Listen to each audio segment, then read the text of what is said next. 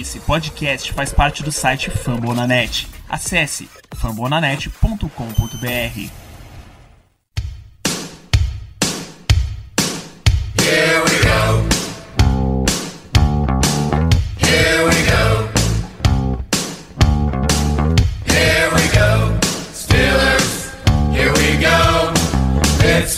Gone to the Super bem, pessoal. Estamos começando mais um Black Yellow Brasil Podcast, seu podcast falando sobre o Pittsburgh Steelers para todo o Brasil, direto de fambonanet.com.br, iTunes, Spotify, Google Podcasts ou de uma bela bigodeira. Sou Danilo Batista, seu host em mais uma quinzena, mais uma quinzena de off-season, para fazer esse programa histórico, especial, maravilhoso. Tenho a presença de Ricardo Rezende. Boa noite, Ricardo. Boa noite, Danilo. Bom dia, boa tarde, boa noite para o nosso querido amigo ouvinte. É uma satisfação estar aqui com todos vocês, como sempre, nesses, principalmente nesses episódios de off-season, que a gente fica um pouco mais livre para poder estar falando sobre os assuntos que a gente gosta de compartilhar e a gente até descobre novas coisas quando está estudando para essa princípio de programa. Então vamos lá que a segunda parte da história dos técnicos dos Steelers promete várias surpresas. Muito bem, a gente já fez o Black Yellow Brasil número 41, onde a gente conta a história dos Steelers desde a fundação até a chegada de Chuck Noll. O episódio passado conta exatamente a era Chuck Noll no Steelers, focado especificamente no técnico, muito mais nele do que em resultados dos times. Talvez um dia a gente retorne para fazer a parte do time, mas enfim, o último episódio é focado em Chuck Noll. Esse episódio de hoje é focado no segundo treinador dessa era moderna do Steelers, podemos dizer, Bill Cowher. E o episódio que vem, claro, vamos falar de Mike Tomlin, mesmo que a era dele ainda não tenha acabado. Então, o, nosso o protagonista do episódio de hoje é William Laird Cowher, nascido em 8 de maio de 1957, em Crafton, Pensilvânia, que é basicamente Pittsburgh. Tá? É na grande, na região metropolitana de Pittsburgh, podemos dizer assim. Ou seja, é um garoto local.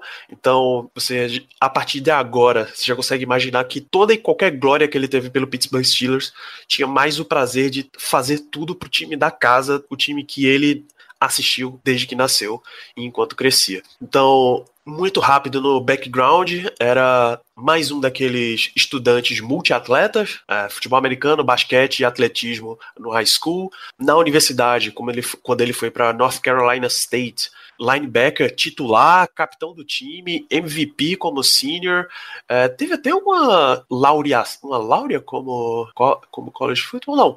Enfim, ele era um excelente jogador, jogando de linebacker em North Carolina State. E só, só para você rapidinho, Danilo, só para já fazer uma comparação dele com o Chuck Noll, ambos são formados em pedagogia. Já que a gente tá falando sobre a vida universitária do Bill Cowher. Apesar disso, o, a gente vai falar ainda nesse episódio que os estilos de educação dos dois, em termos de comandar uma equipe, são razoavelmente diferentes, mas sim, ambos tiveram a mesma Totalmente. formação acadêmica. Sim, totalmente diferentes. Pode prosseguir. Para termos de NFL, Bill Cowher começou a carreira dele como jogador, sendo linebacker barra special teams, selecionado pelo Eagles, contratado pelo Eagles em 79, mas logo passou para o Cleveland Browns. Ele era um membro dos famigerados Cardiac Kids do Cleveland Browns. Era, era um time que sempre deixava para resolver as coisas dos jogos no final e por isso causava ataques cardíacos nos velhinhos torcedores do Browns. Acho que acompanhava lá da, das épocas do Jim Brown, do Paul Brown, até que 83 e 84, 83 ele foi trocado de volta para o Eagles chegou a jogar com o Jeff Fisher, aquele mesmo bigodinho que foi treinador do Tennessee Titans, do Los Angeles, do St. Louis Rams. Uh, Na, falar nessa parte porque ele não jogou com o Jeff Fisher. Ele quebrou a perna do Jeff Fisher. jogou Na foi verdade. um eufemismo, né? É, ele. É, Arrebentou o Jeff Fisher. é, o Bill Cowher, na época, nessa época de Eagles, ele. E o jogo contra o, o jovem, o jovem Jeff, Jeff Fisher da época de Chicago Bears, ele quebrou a perna do Jeff Fisher, somente isso. E, o Bill Cowher naquela época era, era um cara. Eu fiquei bastante surpreso quando eu fui ver o, o Futebol Live do Bill Cowher programa. Era um cara extremamente atlético, era, era um cara maromba mesmo, um cara muito forte. Você não imagina vendo o Bill Cowher técnico do Steelers de, com esse porte atlético esbelto, um trapézio gigantesco, totalmente natural, aquele negócio, oito horas de sono por dia, muito franco batata doce. Exatamente. Era muito, ele era muito forte. Cara, se fosse jogador do Steelers, Bill Cowher seria um assíduo frequentador da academia James Harrison. Com certeza. Pois é, então ele era um jogador de special teams, primariamente special teams, linebacker de rotação, bem reserva, mas principalmente special teams.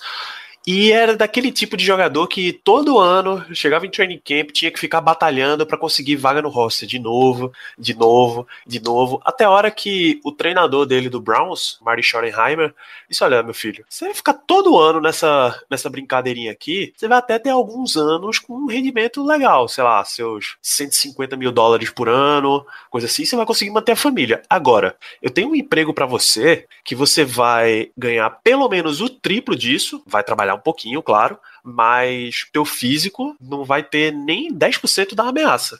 E foi aí que ele começou a sua carreira como treinador na NFL, ainda dentro do Cleveland Browns. Que jovem, isso com 28 anos de idade, quando o Schottenheim abriu as portas para ele no Browns. Ele, o, o, o, o engraçado é, que ele ficou nessa essa pindaíba indo no Eagles, foi pro Browns, foi trocado pro Eagles e ficou revezando esse, entre esses dois times ao longo da sua carreira até ir pro Chiefs depois e segui, sempre seguindo o Schottenheimer.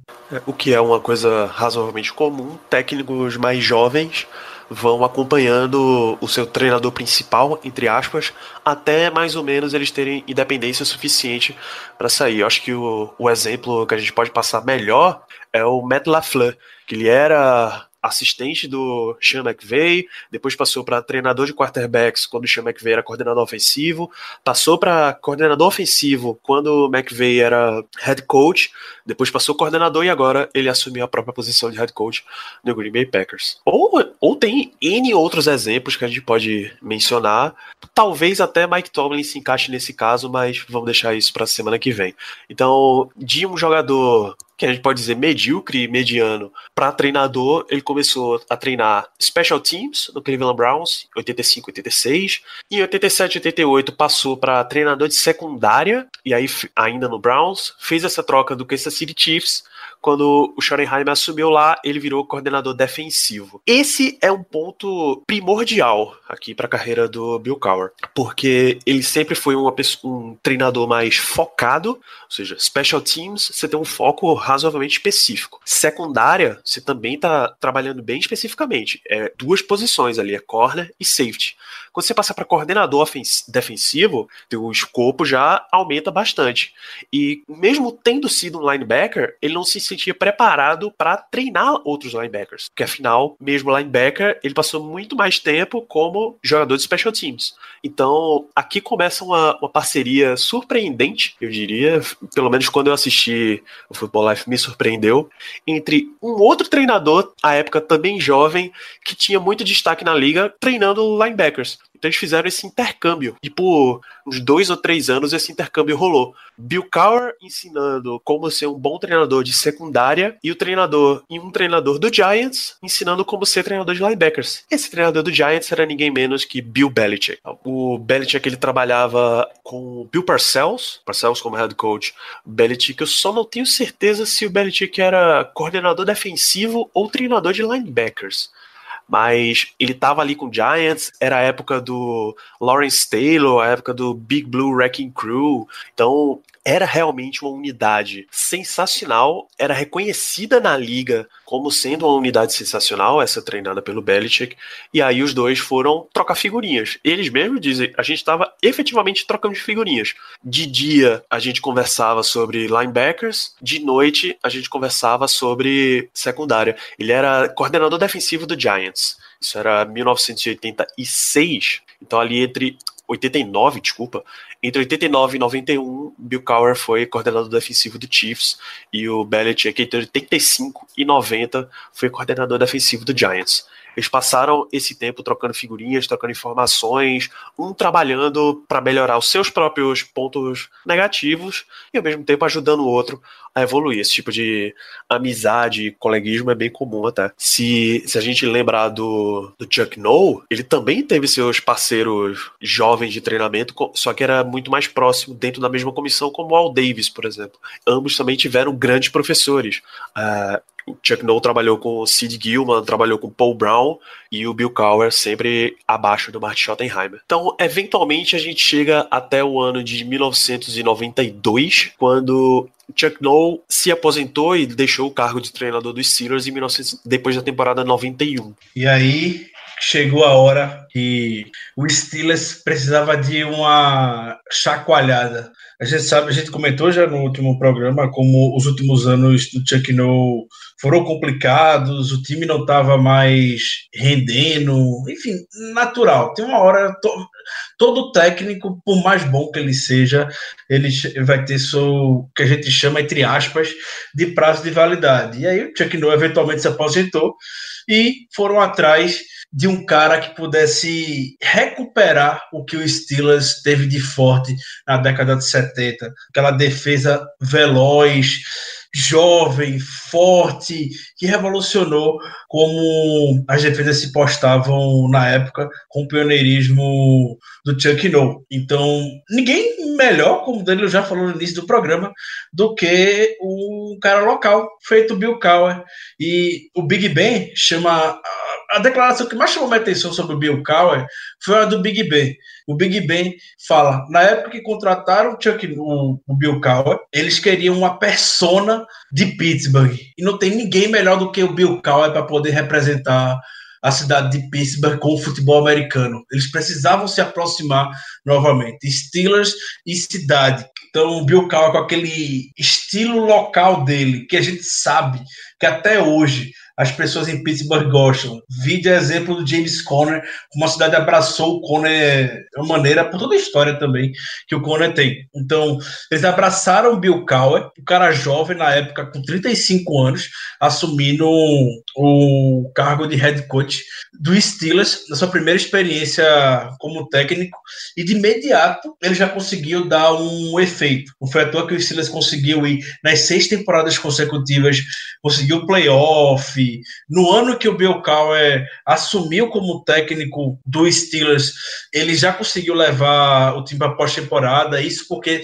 vieram do último ano Chuck Noll, um ano de 7-9, é, ele conseguiu recuperar a defesa, então o Leon Floyd, o Jerry O, o Kevin Green, é, o jogo terrestre também voltou a ser uma força na equipe com Barry Foster, então Barry Hogue.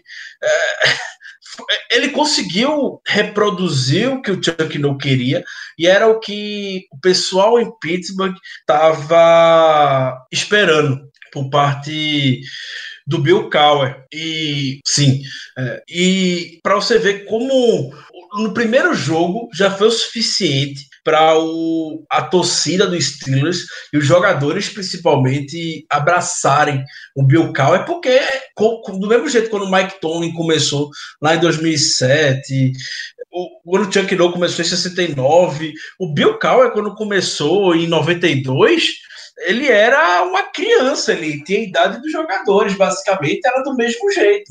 Eram técnicos jovens, é a fórmula que o Steelers usa.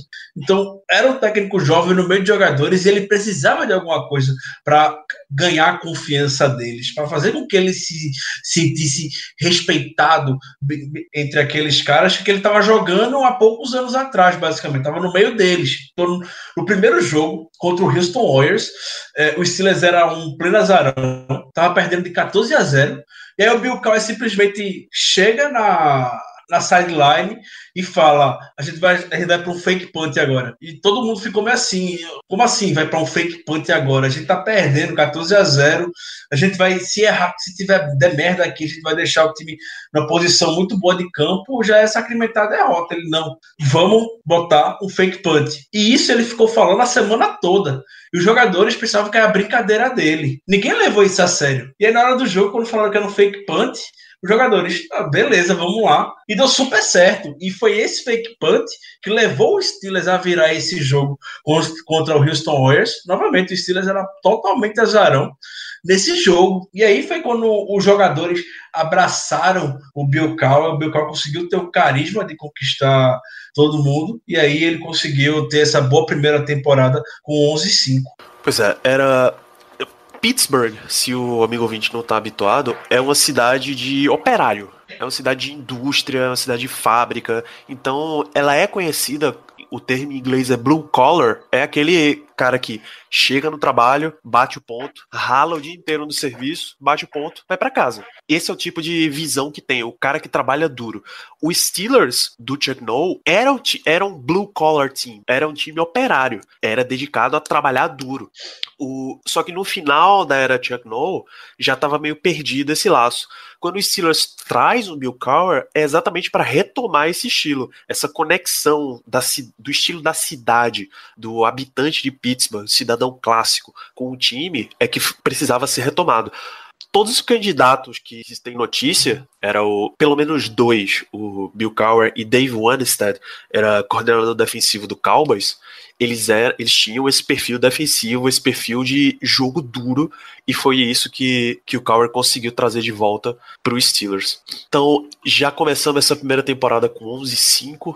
Em, em resumo, as seis primeiras temporadas dele, eu acho que só, só o Paul Brown foi o outro que conseguiu essa marca. Correto, só o Paul Brown conseguiu ir nas seis primeiras temporadas como técnico, na carreira como técnico ir para os playoffs. Pois é, você pegou um treinador de 37 anos, 34, desculpa, e ele já tá já conseguiu agrupar o time, herdando muita coisa, claro, do, do final da era Chuck Noll, mas conseguiu construir um time bastante bem sucedido. E aí o Steelers segue nesses, nessas disputas. 92 11 5 perdeu para o Bills no divisional. 93 97 perdeu para o Chiefs. 94 12 4 ganhou do Browns, perdeu para o Chargers. Esse jogo contra o Chargers, já comentou aqui em um podcast bem, bem marcante. Só refrescar essa, essa derrota contra o Chargers é, no final da AFC de 94. Foi aquele jogo que. todo mundo já contando que o Chargers era um total azarão. Ninguém contava que o Chargers tivesse a menor chance de vencer o Steelers. E antes do jogo começar, pediram para uma autorização para gravarem o vídeo de Super Bowl já do Steelers. E o Bill Cowher falou: ah, pode, tá tranquilo, a gente a gente tá confiante, a gente vai vencer esse jogo. Isso gerou, despertou. É, algo muito negativo, despertou na verdade algo muito positivo no Chargers para ter mais vontade de vencer o jogo e foi o que aconteceu. O Steelers nada deu certo para Pittsburgh nesse jogo, nessa final de conferência de 94 contra o Chargers e a partir daquele foi o, primeiro momento que a cidade já começou a olhar um pouco de lado para o Bill justamente pelo comportamento que ele teve é, com esse oba-oba. Ele não soube lidar muito com o oba-oba por parte dos jogadores, com essa gravação já em clima de Super Bowl, basicamente. E só uma comparação, isso é o que muita gente fala hoje do Mike Tomlin, no passado bastante recente, dois anos para cá, falando bastante essa questão do Tomlin, que sempre olha muito para frente e não quer, não olha muito, se prepara para o presente. O Bill Cowher teve essa forte lição já em 94. Exato, quem, quem tiver a fim de conferir. Esse foi um jogo muito, muito bom. A final de conferência de 1994 é um dos jogos que a torcida do Chargers escolheu para que a NFL colocasse inteiro no YouTube. Vou colocar o link aqui no post. Então, o Steelers estava para vencer o jogo, acho que tinha uma, uma bola na linha de duas jardas e e o Cowher optou por fazer um passe pro running back que foi desviado e assim o Steelers foi derrotado no jogo. É, até que a, a, a, filha dele, né, que o Bill Cowher é filha mais velha, que o Bill Cowher disse que é a pessoa que mais entende de futebol americano, que, que ele conhece, quando acabou o jogo, obviamente foi cornetar ele. A primeira coisa que perguntou para ele, porque ele lançou a bola e não correu. Ninguém entendeu a decisão na hora. Isso foi é bem o cenário do Seattle Seahawks Super Bowl 49 Marshall Lynch. Você tinha um running back especialista vindo bem no jogo, você não entregou a bola para ele correr. acabou entregando a vitória na mão do, Los do San Diego Chargers. E aí ficou esse, esse negócio na cabeça de, pô, será que a gente não vai conseguir e tal? 1995, os Steelers mais uma campanha positiva, 11-5, vitória contra o Bills no Divisional Round, vitória contra o Colts na, na final de conferência, eram Colts do... Do Jim Harbaugh. do Jim Harbaugh, isso. Era o quarterback. E se você tiver a oportunidade, amigo ouvinte, pesquise no YouTube o último lance desse jogo contra o Colts. Acho que é um dos maiores lances esquecidos da NFL. Foi um, um Hail Mary desesperado de Jim Harbaugh no final da partida, que por muito, mas muito pouco não deu certo. Muito pouco. É aquilo que você prende a respiração. Tem gente no estado do Tree River Stadium na época que pensou que tinha sido o touchdown do Colts, mas não foi. Aí o Steelers seguiu para o Super Bowl contra o Dallas Cowboys. Primeiro Super Bowl do, do Bill Cowher e até então, nessa época, quando ele chegou no seu primeiro Super Bowl, ele era o técnico mais jovem a conseguir ir para o Super Bowl, 38 anos. Isso é, eventualmente foi superado, claro, por Mike Tomlin e por Sean McVay, como técnico mais jovem a chegar ao Super Bowl. Isso. Sean Mc- Pra quem não sabe, Sean McVay, se o Rams ganhasse esse título, seria o treinador mais jovem a vencer um Super Bowl.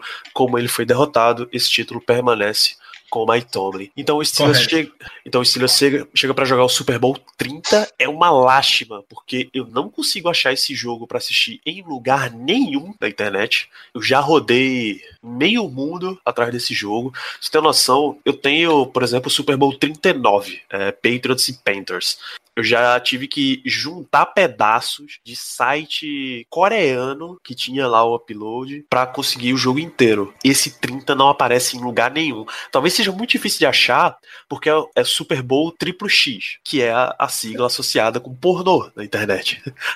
Talvez as pessoas não consigam indexar muito bem no Google alguma coisa com, com essa sigla que não seja pornô. Faz total sentido. Talvez o Google não me ajude, mas enfim, eu não consigo achar nada pra assistir desse jogo, o jogo inteiro, claro. Se você quiser highlights, é muito fácil de achar.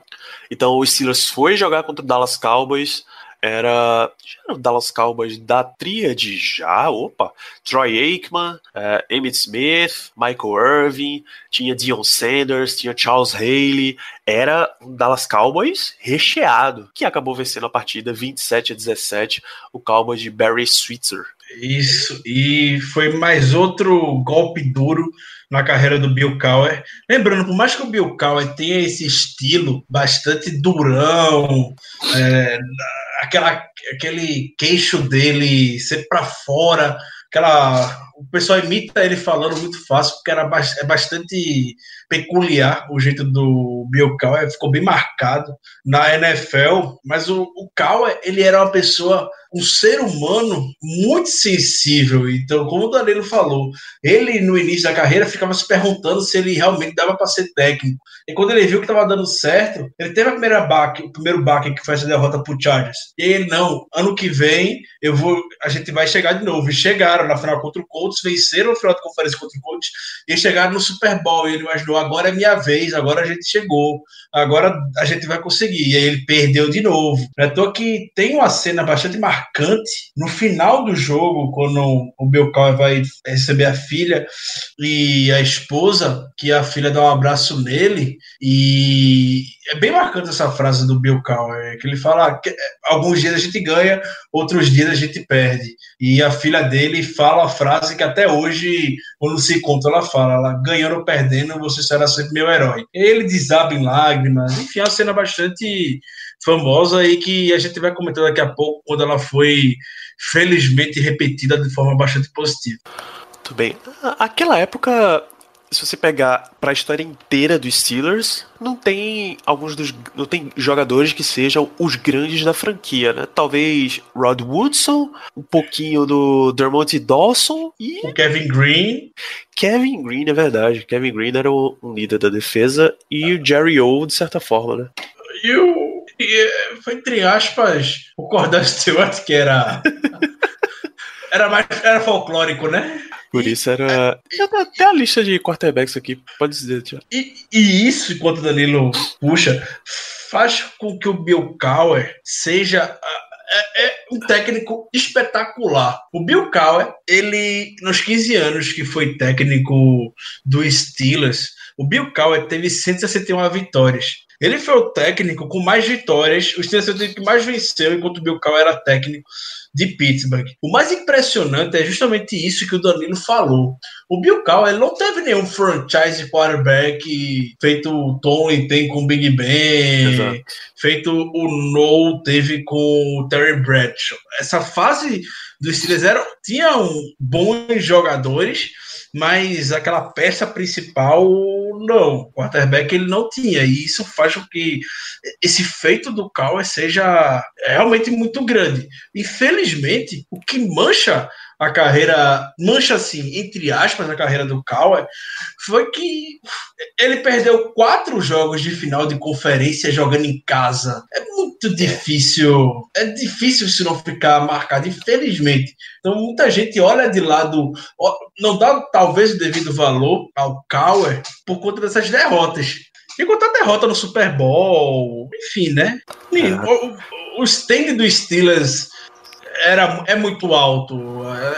A cidade sempre vai querer ver o máximo do time. Então, chegar na final de conferência não adianta, isso fica marcado, fica marcado, mas perdeu, acaba essa marca acaba se tornando uma mancha, infelizmente. É isso. Em 92 ele herdou Neil O'Donnell, do, ainda da era Chuck Noll, foi até 95 com ele, 96 Mike Tomchak, foi o único ano dele como titular dos Steelers, Cordell Stewart entra em 97 até 2001, Tommy Maddox 2002, 2003 e aí ele se machuca em 2004 para entrar Ben, ben Roethlisberger e aí temos até hoje. Então Mike Tomlin herdou o Ben e segue até hoje com ele. O Bill Cowher não teve essa mesma sorte. E aqui.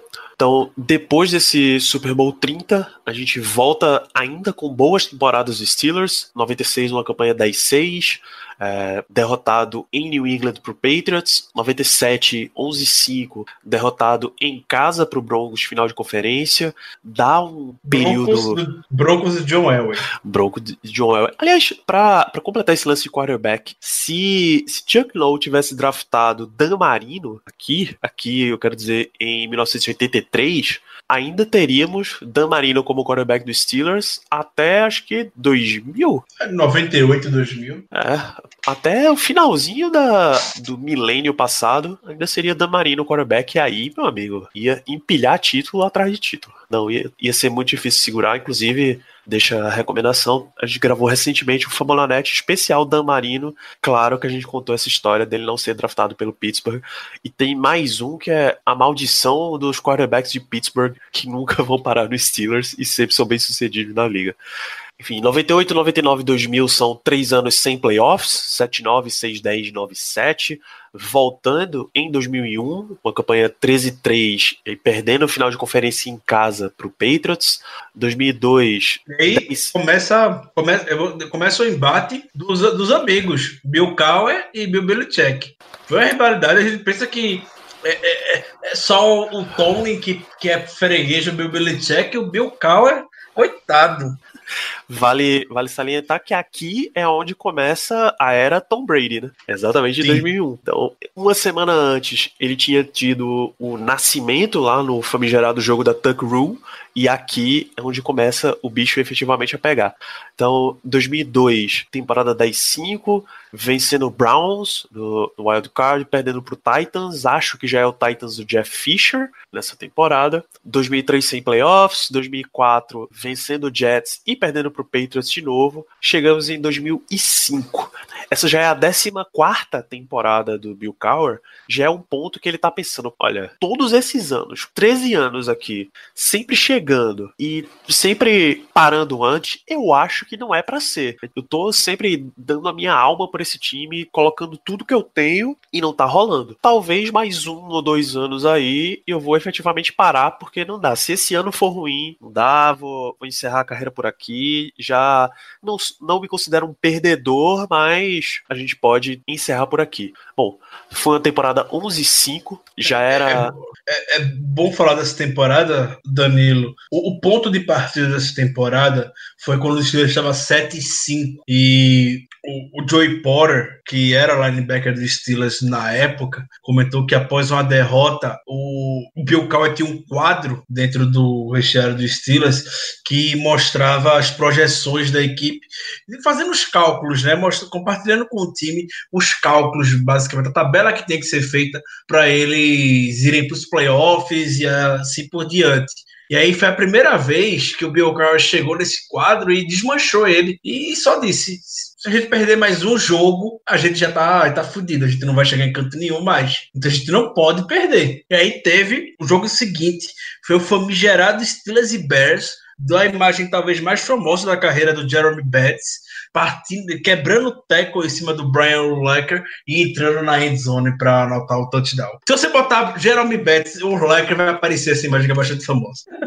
Curioso porque quase todo treinador bem sucedido, você, você vê ele falando em estamos sempre focados no próximo jogo. É o padrão Bill Belichick. We are on to Cincinnati. É, tá, eu tô preocupado com um jogo. Eu quero ganhar o próximo jogo. Só quero ver o próximo jogo. São 16 finais, 18, 21 finais que a gente disputa que consiste em um jogo só. É a primeira vez que eu vejo, sem, sem sacanagem, um técnico de alto nível, em qualquer modalidade que seja, colocar para os atletas uma preocupação com o todo. Geralmente você vê o treinador trabalhando um por um. Esse tinha uma tabelinha da, da temporada inteira. É bem, bem curioso. Enfim, estamos em 2005 e aí o Steelers classifica com 11-5. De 7-5, o Steelers ganhou todos os jogos que restavam, todos os quatro jogos que restavam, e conseguiu a segunda vaga na AFC North. Em Cincinnati, foi jogar Wild Card, vitória 31 a 17. Em Indianápolis, foi jogar Divisional Round 21 a 18. Esse aqui é aquele jogo, é, o jogo do fumble famigerado, Exatamente. né? Exatamente. O Colts do Peyton Manning, o Peyton Manning voando, quebrando recorde na temporada. Steelers completamente azarão, ninguém dava, ninguém apostava que o Steelers ia conseguir vencer. Era o Colts que liderou Peyton Manning, Dallas Clark, Marvin Harrison, Reggie Wayne, essa galera toda no seu auge. E o Steelers liderado por, pelo porra louca do Big Ben e um veterano lá, o Jeremy Betts.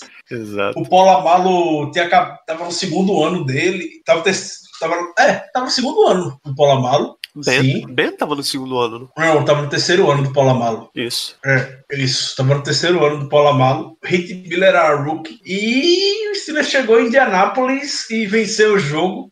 Mas tem que ter uma emoção no final, senão não é Steelers, né? O time só precisava ajoelhar. O Steelers, o Bill Cowher deu a bola pro Jordan Betts correr. O Betts foi correr, sofreu um fumble. O Colts recuperou a bola, foi correndo, foi correndo, e aí surgiu o mago do Big Ben, fez o tackle, ah, uma das grandes jogadas da carreira do Big Ben, que era o campo livre, não tinha ninguém, basicamente, jogador do Colts e a endzone. O Big Ben surgiu e pegou pelo pé, conseguiu fazer o tackle, o Peyton Manning ainda conseguiu conduzir uma, uma breve campanha, que tinha pouco tempo no relógio, e aí o kicker do Colts, que é um nome bastante complicado de se falar, é o Mike Vanderjata, alguma coisa assim, ele não tinha perdido nenhum chute no Lucas Oil ainda. Não tinha perdido nenhum chute no Lucas Oil na temporada. Foi perder o chute que levaria o jogo para prorrogação. O Steelers venceu. E no final do jogo, o Peyton Manning deu uma entrevista bastante pistola, criticando o kicker dele. Até porque, acho que esse tópico vale mencionar, o kicker Mike Vanderjack tinha criticado o Peyton Manning. Era coisa do tipo, se a gente tivesse um, um cara mais vencedor no comando do time, a gente não estaria nessa situação. Logo no na última temporada, 2004, que eles tinham perdido um jogo também. Acho que pro Patriots. Aí chega nesse jogo, toma essa, toma essa, aí, meu amigo, você tem que ficar caladinho e aceitar, porque realmente você cagou, cagou o rolê inteiro. Então o Steelers vence esse, dimension, esse Divisional Round, ganha uma dimensão extra, ganha muita moral, porque era efetivamente uma máquina, esse Colts do Manning. Posso dizer que deu sorte de não ter o New England Patriots à frente, porque em geral é assim que funcionam os playoffs da AFC, nessa era, nessa era Brady Manning, ou você passava por um, ou você passava pelo outro, ou você tinha que passar pelos dois. Deixa eu achar aqui aonde, como ficaram essas coisas. É, o Steelers ia pegar o Broncos, que também não difere muito do que a gente vê ao longo da história da, da AFC, não. Isso, o Broncos de Jake Plummer. Grande Jake Plummer. Passou pelo, pelo Patriots 27 a 13 em Mile High. Muito bonito. Muito bonito. E, e esse jogo Steelers e Broncos foi o jogo mais fácil dos playoffs. Isso, uma vitória, uma vitória em Denver pro Steelers, 34 a 17, o que deu a vaga pro Super Bowl 40. Quem era, quem era favorito pro Super Bowl 40? Era o, o Seahawks do. Era o Seahawks, tinha o Charles Alexander. O Charles Alexander tinha quebrado o recorde. Alexander. Ele tinha quebrado o recorde de touchdowns na temporada, era, foi MVP, era liderado pelo Matt Hasselbeck. Tinha o. Rapaz, Mike Holmgren. Lofatatupo. Lofatatupo era grande Lofatatupo. E do linebacker. É, Mike Holmgren, o, o cover do Andy Reid. Grande treinador Mike Holmgren, inclusive. Fundou, botou o Packers de volta no mapa, botou o Seahawks no mapa, cara sensacional. E aí, esse Seattle Seahawks é que chega uma campanha 13-3 para fazer o Super Bowl 40 com, com os Steelers em Detroit, Michigan. E aí, finalmente, temos um Pittsburgh Steelers campeão, um jogo 21 a 10, com o Heinz Ward como Super Bowl MVP. Esse, esse eu ainda não tive a oportunidade de assistir, mas tá, tá inteirinho no YouTube. Esse tem uma, umas chamadas meio controversas de arbitragem, né? É, é um dos Super Bowls mais feios que você vai ver. É, e tem polêmica de arbitragem até hoje, reclamam muito, mas a jogada na hora foi revista e mantiveram a chamada de campo que foi o touchdown terrestre do Big Ben, que ele, dizem que ele bateu o joelho antes de cair. Foi, foi marcação de campo. É muito controverso. Então, no auge do meu clubismo, eu prefiro não opinar a respeito disso. Respeito a decisão da arbitragem com relação ao lance. E, o jogo foi chato, mas os lances chaves do jogo foi, foram bons, foram legais. Então, teve o touchdown do Willie Parker de 75 jardas, que foi o pulo do Alan Fenneca, que é espetacular essa jogada. Um fast Willie correndo para 75 jardas. Teve o touchdown do Antoine Randall lançando a, o passe para o Harris Ward. É verdade. Na época, o ataque era comandado pelo Ken Wizard, que é o, que é o coordenador ofensivo do Chargers atualmente. Era o Ken Wizard que chamou essa jogada e o Randall Well foi o. É, é, o primeiro, foi o primeiro jogador, eu acredito que até hoje seja o, o, o único jogador que não é quarterback a lançar. Não, como é que eu podia esquecer, né? Do Philly Philly Special. É verdade. como é que eu poderia esquecer? Não, eu ia falar que era o. Ele foi o primeiro, a, o jogador, não sei se quarterback a lançar um passe para touchdown. E também teve um lance espetacular do, do Heinz Ward, ele não foi MVP em vão, de um passe longo do Big Ben. Eu, esse jogo do Big Ben foi desastroso. Bem, acho que foi o pior rating de um quarterback vencedor do Super Bowl, foi esse do Big Ben. Que loucura, rapaz. Eu até fui dar uma buscada, mas é meio irrelevante. É, e, Dá para lembrar fim... de cabeça o Randall e o Oh, rapaz, esqueci o nome do rapaz que fez o lançamento, Trey, Trey Burton? Ah, Trey Burton. Tyrande do, do Eagles, que hoje passou pro Chicago Bears. E aí o Steelers foi campeão desse Super Bowl. Ao final do jogo, aquela cena no, novamente da, das filhas do Bill Cowher, que são bem famosas, que o Bill Cowher era um cara muito família, junto com a esposa, falando que finalmente conseguiram.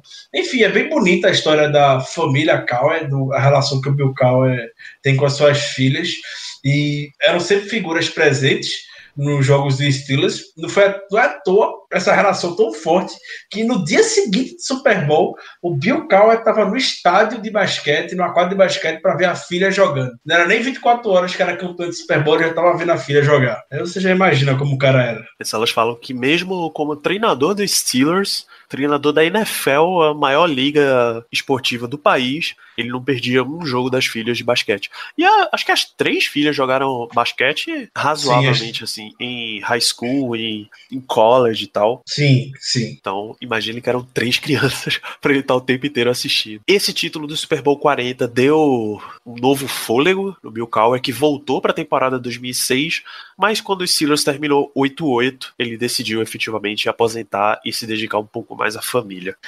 Para a gente falar do o estilo Bill Cowher de treino, tem uma cena que resume bem. Logo, de, logo que ele encerrou a carreira, ele foi contratado pela CBS, se não me falha a memória, como analista. Analista de decidir fazer programas na TV. É, pré-jogo, pós-jogo, show do intervalo, etc. Tinha ele e o Dan Marino, entre outros, na bancada. O Dan Marino, no programa de estreia dele, olha pro Cowher e diz: Coach Cowher, é um prazer tê-lo aqui, mas eu recebi uma ligação de um conhecido seu, Ben Roethlisberger, e me deu uma dica de como trabalhar com você. Eu vou precisar de um item especial aqui. Aí ele puxa uma, uma máscarazinha de plástico, prende com um elástico na cabeça e é um protetor contra perdigotos. É, você, tem, você tem essa fama de falar e voar, cuspe para todo lado. Então, o Big Ben já me, já me preveniu aqui. Eu estou com esse belíssimo item. Já estou pronto para trabalhar com você. O terno pode molhar, mas a minha cara é meio complicado.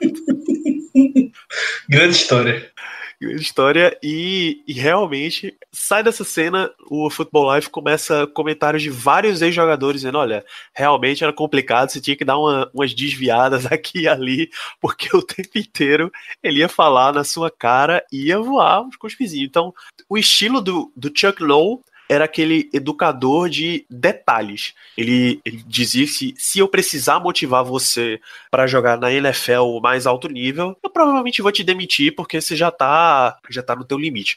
O Cowher era o treinador que ficava gritando o tempo inteiro. Quando perguntaram pro Cordell Stewart qual era a grande lembrança dele do Bill Cowher, ele imediatamente responde: Cordell! Era ficar tomando grito. Quando Ben Roethlisberger chegou ao Pittsburgh Steelers, ele já pergunta: olha, eu posso trabalhar com você de duas formas. Eu posso trabalhar passando a mão na sua cabeça e dizer, não, vai ficar tudo bem, a gente vai trabalhar, ou eu posso ser uma pedra no seu sapato. Eu não vou parar de criticar nunca. Mesmo que você vá melhorando, eu vou estar tá sempre te apertando para você melhorar mais. Qual dos dois você quer? E o Ben pediu para ele ser o treinador duro. E assim ele foi. O tempo inteiro ele puxa o Ben do lado e olha, você errou nessa, nessa visão, você não viu essa movimentação, você passou errado nesse ponto, isso aqui tá errado, isso aqui tá errado, isso aqui tá errado, você precisa melhorar. Então ele apertou o tempo inteiro Ben Roethlisberger e esse estilo de gritar era a grande, a grande diferença entre ele e o Chuck Noll. Sim, exatamente.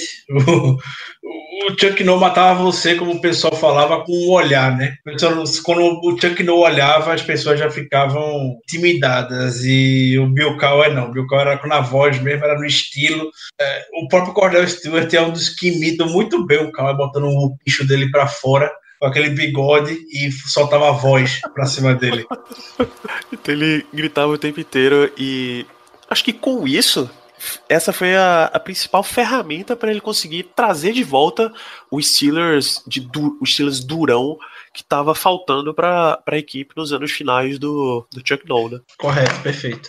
Então foram 15 anos no comando da, da franquia. Uh, depois dos 23 do, do Chuck Noll, mais 15 de Bill Cowher, podemos dizer que ele aposentou cedo para o que a gente vê hoje de treinador. O Parcells aposentou bem tarde, o Bill Belichick ainda tá bem velho, o, o senhor lá do Seahawks, o Pete Carroll tá bem velho. Tem uma série de treinadores muito mais velhos do que o Bill Cowher era quando se aposentou. Ainda tô aqui, sempre, sempre surge boato de que o Bill Cowher vai voltar a ser técnico e ele nunca volta. Todo ano falam isso. E ele, ele mesmo diz que todo ano alguém dá uma ligada, alguém pergunta para ele, aí, vai voltar dessa vez e tal, e ele nunca responde que não, porque ele nunca quer fechar essa porta. Ah, sei lá, vai que eu preciso. Então, não é bom tá fechando esse tipo de porta, né? Sim. É, ele segue como analista da CBS, faz, acho que ele ainda faz o NFL Today, CBS, faz a rodada de pré-jogo, acho que o Dan Marino não tá mais, o Shannon Sharp foi pra Fox. Isso aqui tá ele, Boomer Esiason, acho que o Nate Burleson e o Phil Sims. Isso. James Brown apresenta, o Bill Cowher, Phil Sims, ex-quarterback do Giants, o Nate Burleson, ex-wide receiver do Seahawks. Seahawks, Vikings e Lions, e o Boomer Esiason, que era quarterback do, principalmente do Cincinnati Bengals, são os que fazem as análises de pré-jogo lá na CBS, com participações especiais do grandíssimo repórter Jason Lacanfora. Que diabo te carrega. Esse é maravilhoso. Enfim, este é Bill Cowher. Uma Ah, não, esse não é Bill Cowher. Tem uma passagem, mais uma passagem muito marcante dele no Heinz Field. O filme Batman, o Cavaleiro das Trevas ressurge. Uh, eu não sei se o filme inteiro retrata Pittsburgh. Tipo, se Gotham no filme é Pittsburgh. Gotham parece muito mais com Chicago. Mas tem um jogo de futebol americano que o Bane invade e dá início ao grande plano de dominação dele lá. O time que tá jogando é um time preto e amarelo, que o treinador é o Bill Cowher e tem Ben Roethlisberger, Heinz, Heinz Ward faz o retorno enquanto o campo tá, tá sendo destruído. Acho que tem o Heath Miller, é, Brett Kiesel, tem, tem uma série uma série de jogadores e ex-jogadores do Pittsburgh Steelers fazem o, o, Gotham Rogues. Era, era o nome do time que estava jogando na hora em que o, que o filme foi feito. Eu só não sei se a oportunidade era um jogo mesmo ou se só chamaram um monte de torcedor lá do. Um monte de torcedor. Oh, aparece aí, vamos vamos fazer a parada. É, só foi chamando para fazer o, o, o, o, o filme mesmo, chamar a torcida do Steelers, o, o Thomas Null, que ele é o presidente da Legendary e foi um dos responsáveis pela produção da trilogia do, de Noah, do Batman. Ele é torcedor fanático do Steelers. Ele não é de Pittsburgh, mas é torcedor muito fanático do Steelers. Não é à toa que ele é um dos proprietários do time. Ele é um dos, um dos donos. Ele, é um, ele tem uma parte, ele é um dos sócios. Um dos, é um dos donos do, do Steelers e foi por isso que ele levou é, esse filme para é, essas gravações por Heinz Field. Também pelas cores, né? Chama bastante atenção. É, Gotham, cidade de Pittsburgh, muita ponta, essas coisas, né? É, só só para resumir essa história, tem tem muito local em várias cidades diferentes que eles usam para montar Gotham. Por exemplo, a, a, mansão Wayne é um lugar na Inglaterra, em Northampton. O, está, o Heinz Field é o estádio do Gotham Rogues. A Trump Tower, em, em Nova York, claro, é a, a, sede da Wayne Enterprises. Eles misturam realmente um monte de lugares. Tem uns três, três lugares em Pittsburgh e vários outros em, ao longo das, das cidades no mundo.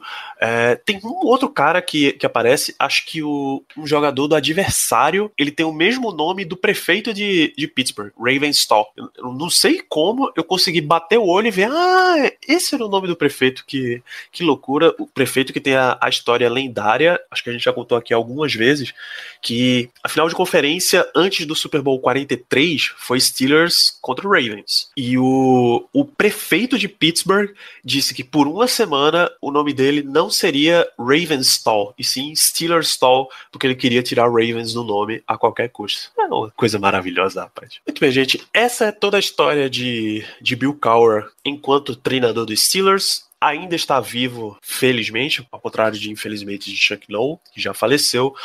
Ricardo, suas considerações finais para a gente encerrar mais esse programa especial. É, eu agradeço a todos vocês por terem nos ouvido mais uma vez.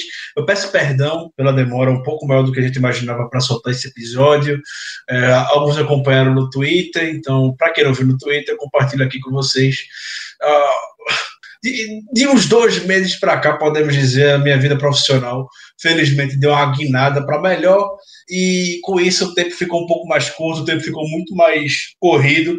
E por consequência, também, a gente não tem ficado muito no Twitter fazendo cobertura até do campeonato de cúspide dos jogadores, que geralmente é o que a gente faz nessa fase do, da temporada, mas por conta do tempo não, não tá dando realmente, por mais que eu queira, mas é, tá um pouco complicado e ainda tenho o meu trabalho de conclusão de curso da minha pós-graduação, que também está ocupando um certo tempo, então você pode imaginar como deve estar a rotina. Então, sempre tiver um tempinho, a gente vai estar por lá. E pode ter certeza que pro training camp vai ser daquele jeito que você já conhece, a pré-temporada do mesmo jeito. Isso aí a gente não abre mão. Só por enquanto, realmente, são coisas que não fará tanta falta mais para frente. As coisas estão acontecendo hoje, não que elas sejam menores, mas não dá para ser facilmente recuperada a cobertura do training camp. Então, vamos lá em breve a gente está de volta para falar sobre Mike Tomlin. Um grande abraço, meus amigos. É, fora para completar esse esse papo de demora do podcast, Recife tá acho na última semana vivendo um caos absoluto, porque assim como o Brasil, não é uma cidade preparada para o evento chamado chuva. Tá chovendo sem parar há três dias, pelo menos, há quatro dias, pelo menos, e a cidade inteira está um caos. Isso dificulta as nossas relações e internet também. Então, novamente pedimos desculpas, mas estamos aqui com mais um podcast. Aproveita que você já está nos perdoando por todo esse problema. Siga-nos lá em, no Instagram e no Twitter, BlackYellowBR famonanet.com.br barra Black Yellow Brasil para continuar acompanhando o nosso conteúdo dos Steelers. Segue lá o podcast no Spotify, mesmo que você não, não ouça por lá, ajuda isso a subir nos rankings o Black Yellow Brasil Podcast, da mesma forma que as suas cinco estrelinhas lá no iTunes e um review sincero e amigo para que mais e mais pessoas possam conhecer. A gente volta provavelmente em 15 dias falando de Mike Tomlin, se nada excepcional acontecer até lá. Um grande abraço a todos vocês e até a próxima. Yeah, uh-huh, you know what it is.